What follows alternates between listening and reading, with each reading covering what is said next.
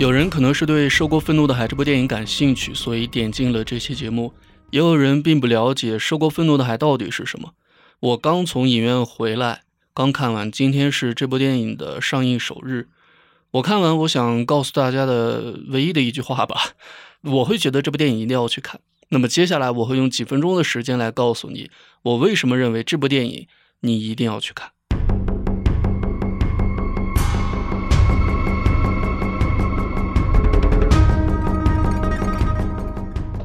在前段时间，这部电影宣布定档的那天，大家通过海报，大家看到了这样一行字：建议十八岁以下的未成年观众谨慎选择观看。所以，其实对我们很多国内影迷来讲，这是很新奇的一件事情。包括我也是认为，因为在我们国内是没有电影分级制度的，所以我们会觉得新奇。哦，究竟是什么样的一部片子会打出来这样一句话呢？他这个建议十八岁以下观众谨慎选择观看，不是说那种我们可能狭义理解的那种十八禁，什么各种色情，是吧？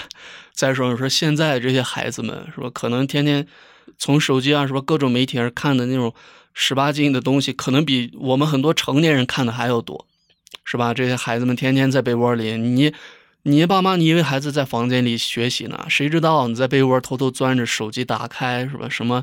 不堪的 啊，什么各种那啪啪小人在那儿动，所以我想也有很多人，包括像我在内了，我们都会对剧情有一些猜测哦，是不是这个尺度多大，或者是有什么样的一些血腥、恐怖、暴力的画面，所以才会有这样一句话。当然，在我今天看完这部电影之后，我的心里面有了答案。它更多的不是画面上带给你的冲击，而是真实的这一拳锤进你的心里面。而砸在我们心里的这一拳，我想会真正的对很多人来讲是息息相关的。所以它的这个尺度，在我看来会更加是话题上的尺度、情绪上的尺度。因为这部片子里面有关于人性的部分，所以对于青少年来讲有一定的观赏难度，不一定能够看得很懂，或者说他们对这个的判断可能会出现歧义。所以说，我觉得从片方创作者来讲，我们打出了这行字儿，好，我们就可以更大的。淋漓尽致的，我们没有太多顾虑的，当然是也不能完全没有啊，因为要考虑到这个呃国内电影审查这方面，要不然也不可能拖到四年还过不了。能够在这个范围之内更加淋漓尽致的去创作这样的极致的类型片，我想说的是，这这句话绝对不是一个宣传上的营销噱头，我是很认可这句话的。那我接下来我告诉各位，我推荐什么样的人去看这部电影，我又不推荐什么样的人去看这部电影。呃，如果你是一个父亲或者母亲，我推荐你去看；如果你是一个孩子，将来会成为父亲或者母亲的人，我也推荐你去看。所以说，你看，如果说涉及到这个了，大家可能能想到吗？是亲情，呃，父辈和子女之间的这种紧密而又抽象的这种感情。那么我不推荐什么样的人去看呢？如果你是不客气的讲吧，如果你的原生家庭并没有那么幸福，或者说给你造成了真的很严重的心理创伤和笼罩着你很久的这样的一片阴影的话，那我不推荐你去看这样一部电影。这个电影它向我们展示了暴力没有办法替代爱，而那些虚伪的爱、有毒的爱，它本质上其实也是一种暴力啊。而这种暴力，我会觉得它比那种真正肢体上的那种暴力更要恐怖，而且施暴者还并不自知啊。很多东亚家庭，像我们中国，我们就是东亚嘛，其实上演着很多以爱为名的伤害。我想很多人听到这儿会有共鸣的，而这其实就是原生家庭的病啊，这是整个东亚社会的病。而这部电影，它成为了第一部敢于揭开东亚父母以爱为名的遮羞布的话语电影。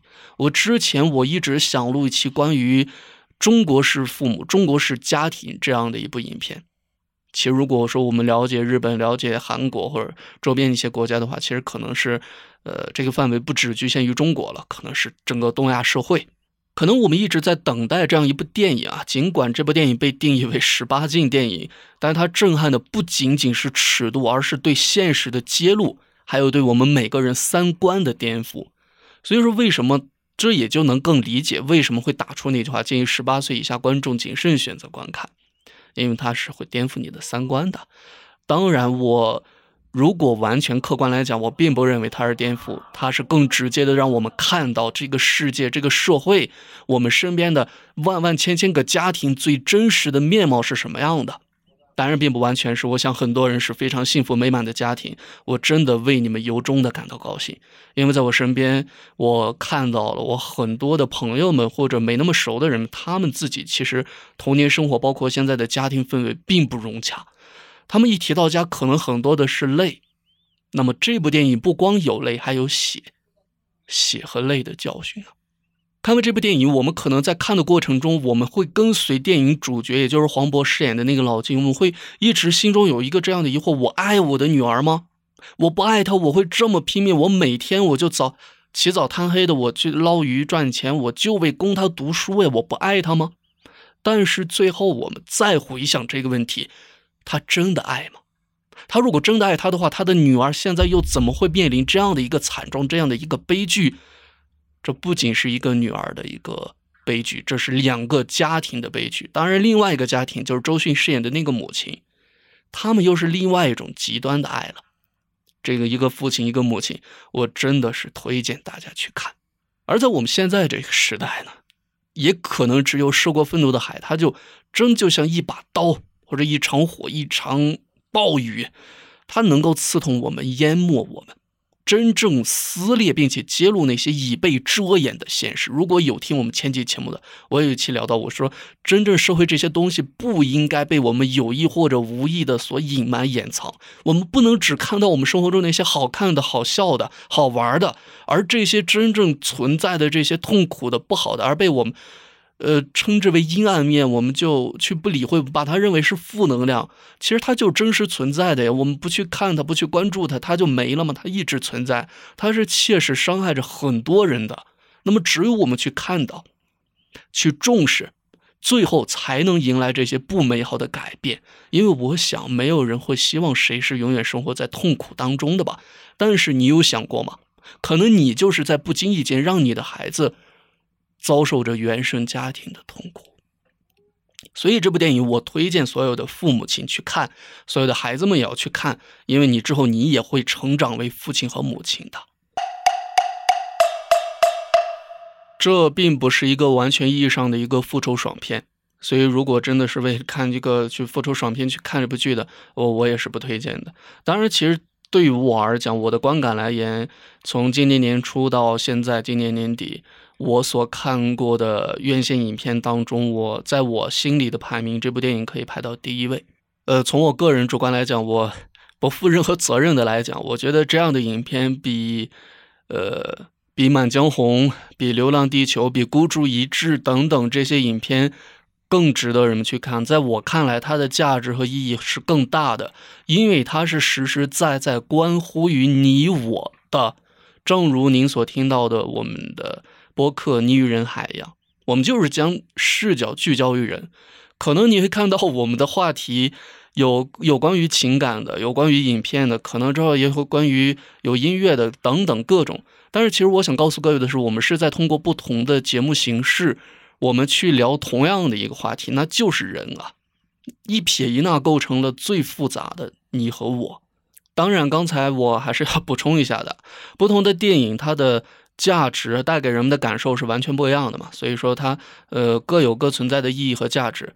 像《满江红》啊，《流浪地球》，前段时间爆火的《孤注一掷》，还有《消失的她》，他们其实，在商业上商业上来讲都是非常成功的嘛，被很多人所喜欢、所讨论。当然，于我而言，我觉得从价值上来讲，我觉得《受过愤怒的海》是我会更推荐，我会我可以举着一把旗帜，我去把它印在上面，我要。飘着扬着我，让所有人我说你们去看这部电影啊！为什么一定要去看？今天我不去聊剧情，因为我不想剧透。我希望给大家一个很好的一个观感。所以说，如果你现在听到了这期节目，我而正好你还有时间，你没什么其他事情，我建议，我也觉得，我也希望你能够现在打开手机 APP，你去买一张呃电影票，你可以今天晚上去看，或者抽个时间你去看一看。看完之后，我也欢迎你来到我们这期节目下面，我们一起互动一下，留下你的观感体验。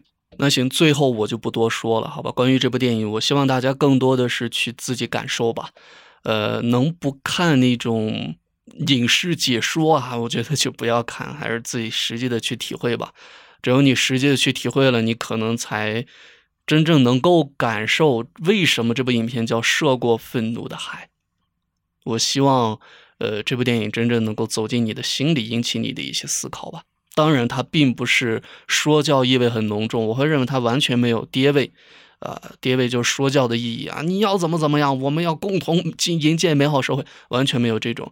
只是我只是把这些现象抛开，展现在你的面前，更多的它会引起你自然而然的思考，会让你意犹未尽，而不是教你该怎么怎么做。这种感受是完全不一样的。好了。这一期节目就是这样，我接下来我就要去准备下一期节目了。而下一期节目会完整的去聊一聊关于这部电影、关于原生家庭、关于我们现在所面临的这些东西，我真正想要聊的东西。当然，我也希望各位不要抱有太高的期望。为什么呢？因为我和你一样，我们都只是一个普通人，我不是什么专家，不是什么学者，我说不出来什么呃特别高深的话，或者什么能戳到痛处那些话，我只是能够发表一。些我个人比较局限甚至狭隘的一些观点和我所看到的那些哪怕是片面的东西，只不过我希望我能够将我的观点分享给更多人。而如果您能够认同，并且能够结合到您自身，呃，去避免一些将来可能会发生不美好的一些家庭方面的一些事情，当然，我觉得这也是我所希望能够看到的最美好的一面了。也就仅此而已了。这期节目，我们希望我们的节目是有意义、有价值的，正如这部电影一样，《涉过愤怒的海》。好吧，我也不多说了，我也不知道我跟人啰里吧嗦说了半天什么，也可能有语句不通顺的地方。好吧，就是这样，我也要平复一下我的心情，来准备下期节目了。那么我们下期节目再见吧，不是今天就是明天了。那我们拜拜了，别等着了，现在赶紧打开手机买票，买票看了，自己去看好吧，拜拜。我们下期再见。